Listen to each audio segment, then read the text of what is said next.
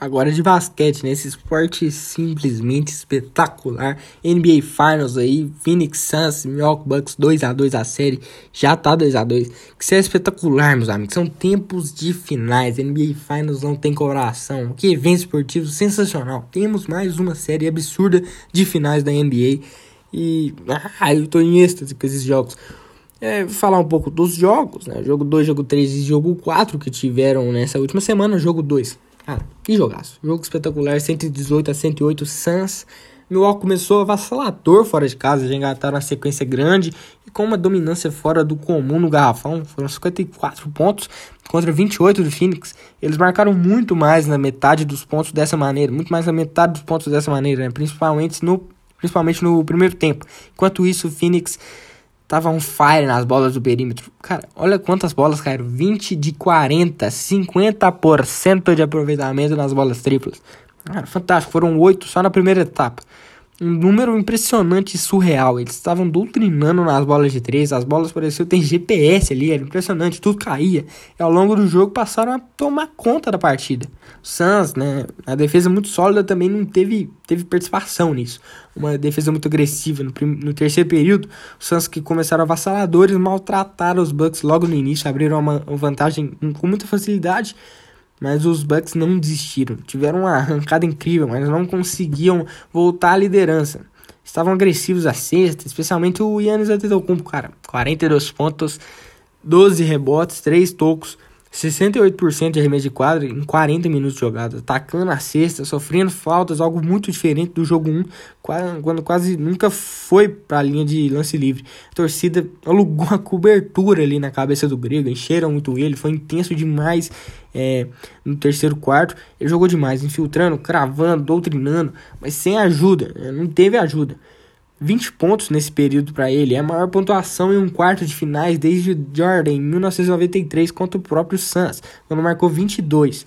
Atuação impecável do grego louco, né? movimentando com facilidade, nem parece que sofreu uma lesão, uma lesão fatal ali. Foi seu décimo jogo de playoff com 30 pontos e 10 rebotes, e juntando ao Shaquille O'Neal, Hakim Olajuwon, Karim Abdul-Jabbar e Elgin Baylor. Olha esse time, cara como os únicos a alcançarem a marca. Ele se tornou o único jogador dos Bucks com 40-10 nas finais.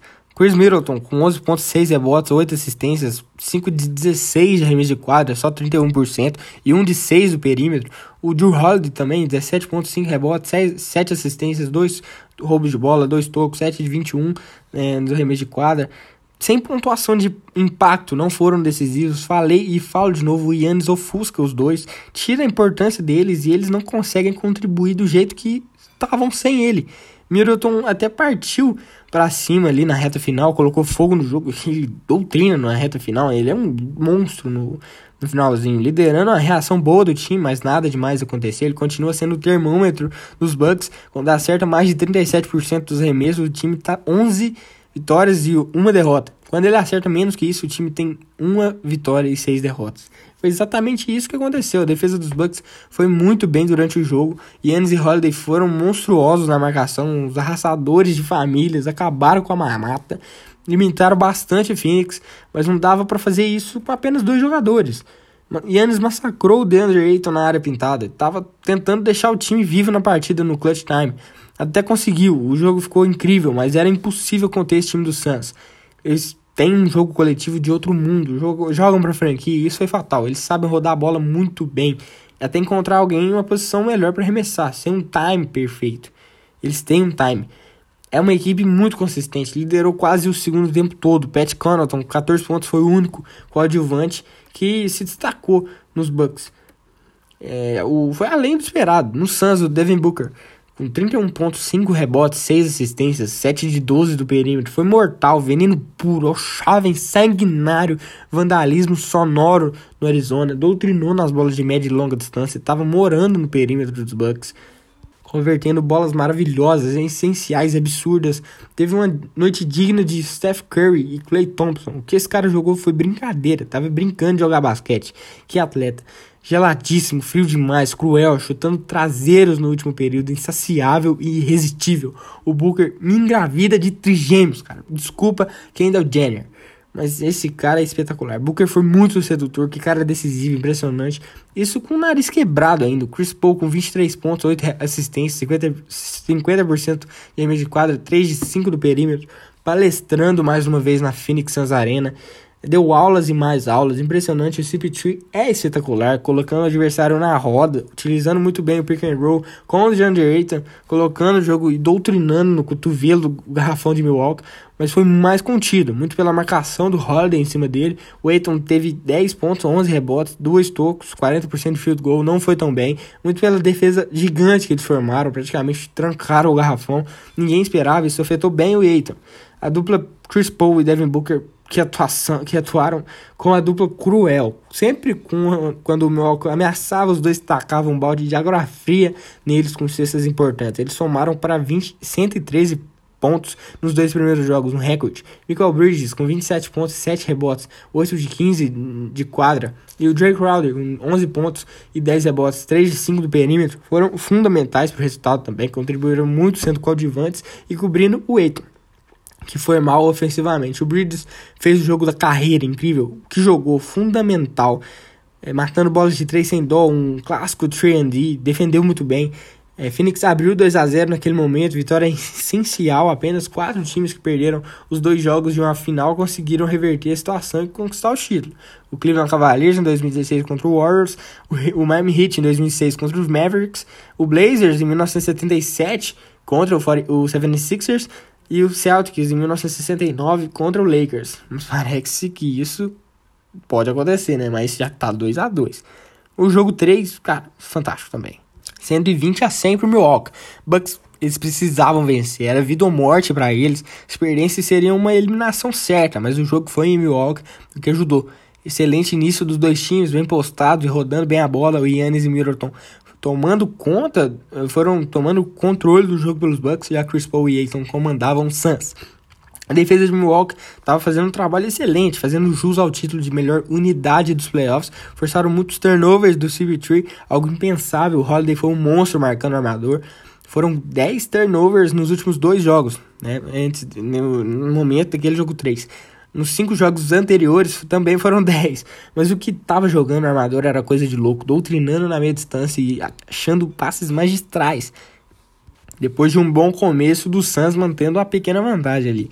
O Milwaukee teve uma arrancada impiedosa, pareciam tratores amassando os adversários em direção à cesta, especialmente o Yannis. Chegaram a abrir 15 pontos de vantagem.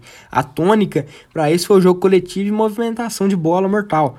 Era dominância dos dois lados da quadra, mandando ver nas transições também, muito veloz, tiveram um número de assistências assustador. Bob Porter jogou demais, era um monstro na defesa e no ataque. O PJ Tucker foi outro brutamonte dos dois lados da quadra, um gladiador defendendo, um assassino na esquina. Os dois, os Bucks estavam agressivos demais para cima do Aiton, o forçando a cometer faltas, limitando os minutos do único pivô do Phoenix. Mas o Cam Johnson, 14 pontos e 5 rebotes, o substituiu mesmo não sendo cincão de origem. Aconteceu o que aconteceu. O Johnson colocou o time no jogo novamente. Ele estava on fire.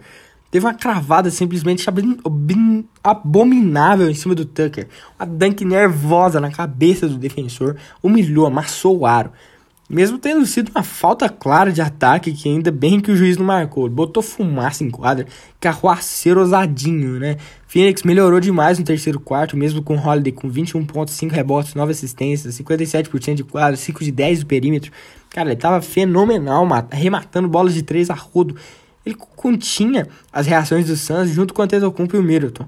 Holiday fez um trabalho incrível, controlando o jogo, sabendo a hora de cadenciar, ditando o ritmo, achando os companheiros muito bem posicionados. Que partida fez o Big Tree do Milwaukee?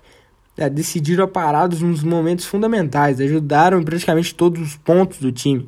Eles ajudaram muito o grego também, desafogaram o camisa 34, algo importante demais entraram em quadra com sangue nos olhos, querendo acabar com a mamata, cortar as asinhas do Suns. Foram muito agressivos, um jogo essencial. Era um jogo essencial, a vitória era crucial, os duelos dentro do garrafão.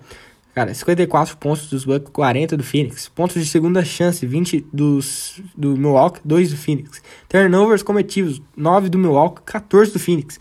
E aproveitamento do perímetro, 39% do Milwaukee, 29% do Phoenix foram muito legais de acompanhar, dois quesitos todos os quesitos importantes para as duas franquias, que ajudaram bastante nos seus resultados positivos. Torcedores dos Bucks, cara, estavam malucos, enlouquecidos, fizeram uma festa lá no Pfizer Forum. O Middleton com 18 pontos, 7 rebotes, 6 assistências, 3 de 7 de perímetro. Fez um jogo muito importante, novamente como um termômetro. Foi muito bem, consequentemente o time também foi. Ele vai muito bem em casa, né? Sente o carinho do público, fica mais agressivo, com mais vontade. O Antetokounmpo 41 pontos, 13 rebotes, 6 assistências, 61% de arremesso de quadra, 13 de 17 no lance livre. Isso foi preocupante pro Phoenix. Com a torcida a favor também fica fácil, com ninguém contando ali 1, 2, 3, 4, 5, 6, 7, 8, 9, 10. É, fica mais fácil para ele. E um turnover só que ele teve foi simplesmente imoral, um completo dominante, um doutrinador, quebra, quebrador de recordes mesmo. Atuação comparada com a de grandes lendas do basquete, né? teve um jogo espetacular, uma locomotiva partindo para cima da cesta, jogou muito a bola. Pela primeira vez ele anotou mais de 40 pontos em jogos consecutivos. Cara, fez isso justamente na hora mais decisiva do campeonato, nas finais, fazendo história, desempenhos memoráveis. Ele se juntou a Shaquille O'Neal em 2000 como jogadores com mais de 40 pontos e mais de 10 rebotes em jogos consecutivos de finais. Absurdo, né? Os jogadores que, com um jogo de finais, 40 pontos, 10 rebotes, 5 assistências desde 2000, foi só o Shaquille O'Neal com duas, duas vezes, o LeBron James 5 vezes, Kevin Durant, Jimmy Butler e agora com o Yannis Antetokounmpo. É, é espetacular. E o Yannis, ele no jogo 3, né, até o jogo 3, ele estava arremessando 79% nessas finais. Seria o melhor aproveitamento em qualquer série de playoffs da sua carreira. O maior aproveitamento de quadra né, no garrafão das últimas 25 finais da NBA, com mínimo de 30 jogos, é de 72%, feito pelo LeBron, o LeBron James na bolha. Cara, é fantástico isso. Fora que o Yannis aproveitou muito bem as vezes que o Aiton saía de quadro para dominar o garrafão. Foram 24 pontos na pintura para ele. No Suns, Chris Paul com 19 pontos, 9 assistências, tentou de tudo, mas foi incapaz. Não teve muita ajuda. Os papéis se inverteram ele no jogo 2 para o jogo 3. O Yannis sem ajuda passou a ser mais ajudado, enquanto o CP3 muito ajudado passou a não ter mais alternativas. Olhando individualmente, ele foi bem. Mas o jogo dele não é esse. O Jay Crowder, com 18 pontos, 6 de 7 do perímetro, foi o que desafogou o armador, um, absoluto, um absurdo na linha do, de 3 pontos. Ele não perdoou. Foi o que destoou também em relação às bolas triplas. O Leighton, ele teve 19, 18 pontos e 9 rebotes, 73% de arremesso de quadra. Foi bem também especialmente defensivamente, conseguiu deixar a derrota menos pior, mas isso foi por pouco tempo em quadro. Ele ficou muito carregado em faltas. Isso foi preocupante, cara. Ele não conseguia ficar muito tempo em quadro e não fez diferença no, pro, pro Phoenix. Tem que, ele tem que controlar mais isso em questão de faltas. Mas o Devin Booker, com 10 pontos, 3 de 14 do, de quadro e 1 de 7 do perímetro, foi muito mal, ridiculamente mal bem irregular, não teve o impacto necessário, né? ficou devendo demais, teve um desempenho bem preocupante, um dos seus piores jogos do ano. Muito bem controlado ali pelo Tucker e pelo Holiday. Foi muito pouco a linha de lance livre também. É o melhor pontuador de Phoenix foi bem mal. O time coletivamente não foi bem. Nenhum jogador anotou mais de 20 pontos. Perderam muitas bolas, erraram arremessos fáceis, não conseguiram se impor não conseguiram controlar o jogo. E isso é péssimo para eles. A verdade é que a torcida enlouquecida fez a diferença mesmo. Os ajustes do Michael Budenholzer foram fatais. Montou uma defesa que contivesse toda a rotação de bola do Phoenix, já que no jogo 2 esse foi um problema nítido. A defesa contra isso funcionou no terceiro jogo, o que resultou em uma baixa pontuação do Booker e do Chris Paul. Ali era temos uma série mesmo naquele momento. No jogo 4, cara, esse foi o melhor jogo da série. Que jogaço, frenético demais desde o começo, o mais disputado desses quatro. 109 a 103 pro Milwaukee. Tem que destacar a intensidade fora do comum da defesa de Phoenix no início, né? Mostrando que o Monte Williams sabe ajustar muito bem. Foi uma unidade que decepcionou em todo o jogo 3. Dessa vez forçaram muitos arremessos desnecessários do Milwaukee. Os jogadores de Wisconsin estavam afobados ali no início, com pressa, sem querer, sem esperar o melhor momento pro arremate. Pior que não acertavam também. Foram uma ou duas bolas triplas convertidas em todo o primeiro quarto. Isso foi trabalho da defesa do Suns. Os Phoenix também não estava bem no quesito. Muito por eles nem tentarem direito, buscavam mais bolas de segurança ali na meia distância, onde eles doutrinam. Se tivessem até é, procurado mais bolas de três, que é praticamente ali no mesmo, a mesma dificuldade, a meia distância e a bola de três. Se eles tiveram buscado mais bolas de três, se tivessem buscado, provavelmente venceriam o jogo. Mas a gente não pode atacar isso, eles por isso. É a bola de segurança deles. Eles, os Bucks viraram o jogo pouco depois disso, no descanso do Aiton principalmente, eles visitaram mais o garrafão, exploraram mais a área, aquela área pintada, já que as bolas de três precipitadas se davam pela quantidade de jogadores altos do Suns no garrafão. É, sem Aiton a coisa ficou mais fácil. Yannis foi discreto no começo, não foi tão fatal. Fora os turnovers do, do Phoenix. Tiveram muitos no primeiro tempo. Não estavam conseguindo cuidar bem da bola. Isso se passa pelo Chris Paul. O professor não conseguiu dar aulas, né? Deixou muito a desejar e pior que vem demonstrando isso durante toda a série. Vem decaindo demais na produção ofensiva. 32 pontos no primeiro jogo, 23 no segundo, 19 no terceiro e 10 no, no quarto. Vem decaindo demais. A marcação individual do Tucker e do Holiday, principalmente, foi mortal. O CP3 não conseguia respirar. Era uma coisa de maluco. Esses dois, né? Esses dois defensores estão revezando ali para marcar o Chris Paul e o Devin Booker. Eles estão ficando loucos, eles estão ficando confusos demais. Os dois, cara, fungando no cangote do armador do Phoenix, forçaram muitos turnovers do homem, cinco turnovers no jogo. Algo impensável, né? Esses dois, cara, que sabem defender backcourt é espetacular, né? Backcourt que é os dois armadores do time. Shooting guard e o point guard. A coisa tava feia pro Chris Paul, né? professor Chris Paul não apareceu, não vi ele em quadro, alguma coisa aconteceu, atuação apática demais dele, são 15 turnovers nos últimos três jogos, além de um desperdício decisivo no final, um jogo péssimo do líder da equipe, irreconhecível. A dominância defensiva do Suns ficou expressiva em relação ao número de tocos dos dois times, 9 contra 3, simplesmente inacreditável. Jay Crowder, Cam Johnson, Michael Bridges, o DeAndre Ayton, jogadores absurdos defensivamente, tiveram um trabalho importância abismais, contiveram os bugs de maneira sensacional, foram traiçoeiros, acabavam com o ataque de forma enlouquecedora, só tocou na orelha. Foi um trabalho em conjunto que deu muito certo, mas eu preciso falar de Devin fucking Booker. 42 pontos, 17 de 28 do, de quadra, 8 de 9 na, da linha de lance livre extremamente extraordinário, né? Sem palavras para o que o menino Kardashian jogou nessa partida, simplesmente histórico. Doutrinou na final, que homem, um jovem sanguinário, certamente. Era uma máquina de pontuar, que desempenho absurdo, mas que recuperação mortal dele, recordista em pontos nas finais depois de um jogo com 10 ou menos pontos. Foi terrível no jogo 3, tendo seu pior jogo de toda a temporada, mas no jogo 4 ele acabou com tudo, abalou as estruturas. Foi o dono do duelo. Ele mandou em quadra, né? Ele tava sedento pela vitória, estava faminto querendo se provar. É impressionante quanto ele arrebenta depois de um, de um jogo ruim. Ele foi 7 de 7 de, na quadra no terceiro quarto, perfeito. Que foi quando ele viciou em colocar a bola na caçapa. Né? Kobe Bryant vive, digo apenas isso. Isso sem nem mesmo acertar arremesso do perímetro. Só na meia distância atacando a cesta, que é onde ele doutrina. Ele, onde ele comanda, converter bolas muito contestadas, méritos demais dele defesa do Phoenix, a defesa do Milwaukee, perdão, tava mortal em cima dele. Foi o terceiro jogo do, do Booker com nos playoffs dele com 41 mais pontos, o terceiro da história. Jogou praticamente sozinho. Os titulares do Suns sem ele tiveram 38 pontos somados. E ele foi o único a ter um plus-minus positivo. Até viveu um drama de faltas no quarto período e colocou Phoenix em xeque é verdade que o juizão deu uma mãozinha para ele ali no fim, foi duas clara, faltas claras no Holiday. A arbitragem também estava terrível no jogo, contestadíssima. Abraçou o o Booker tinha abraçado o Holiday como se fosse da família, né? Mas vale destacar o duelo individual que o Booker travou com o Middleton. O Middleton teve 40 pontos, 6 rebotes, 4 assistências e 2 roubos de bola nesse jogo, cara. A última vez que, em que adversários tiveram mais de 40 pontos em um jogo de finais foi em 2001 com Shaquille O'Neal e Allen Iverson. Os outros foram Jerry West e Havlicek em 1969 e o Jordan e Charles Barkley em 1993.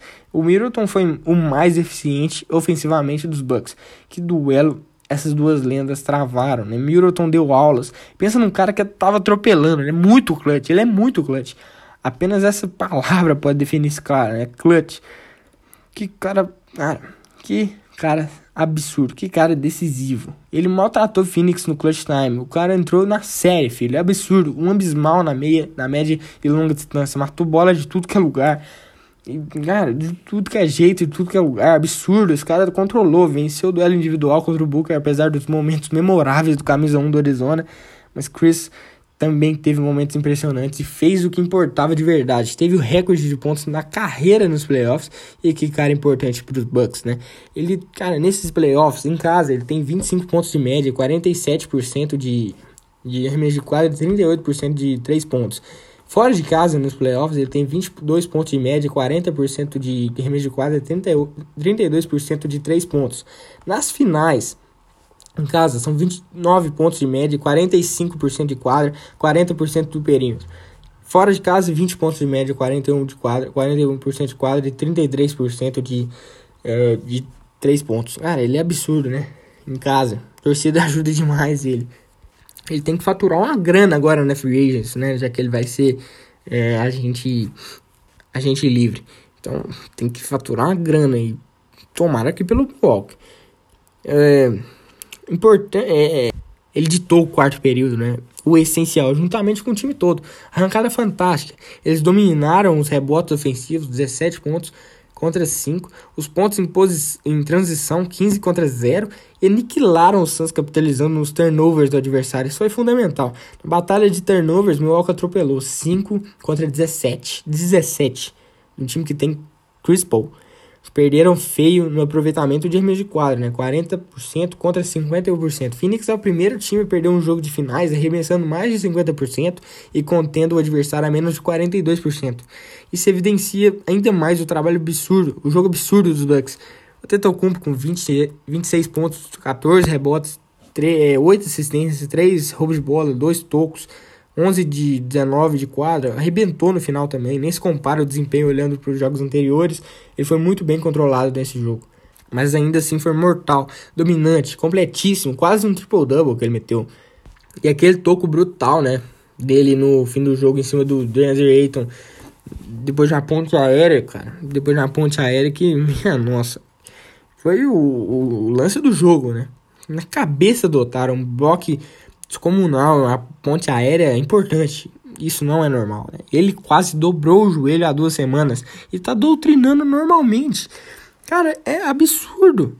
É absurdo. Ele quase dobrou o joelho para trás, velho. Não tem condição. Teve muita gente querendo encerrar a temporada dele, tentando dar notícias em primeira mão, né? Mas não, ele não deixou, né? O, cara que cobra o, o Milwaukee Bucks lá, né? Cara, acho que ele nunca mais vai ser confiável na vida. Eu confiei nesse cara, velho. Falei que o, que o, que o Yannis não ia jogar mais essa temporada. Esse cara me enganou, velho.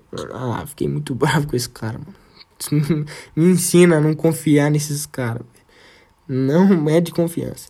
O Middleton e o Yannis são a terceira dupla a terminar jogos de 40 pontos nas finais, ajudando-se a Karim Abdul-Jabbar e Johnson pelo LeBron, pelo Los Angeles Lakers e o LeBron James e Kyrie Irving pelo Cleveland Cavaliers. O Holiday também foi muito consistente, né? Junto ali com o Connaughton e o Lopes também arrebentaram. Que jogo fizeram os Bucks no momento fatal. Mike Budenholzer deitou nos ajustes dessa vez, estratégia excelente e que jogo maluco, cara, espetacular, um drama incrível no fim. Que partida venenosa em Milwaukee. Série 2 a 2 agora, pega fogo cabaré, né, como diria Romulo Mendonça. Cara, tá sensacional.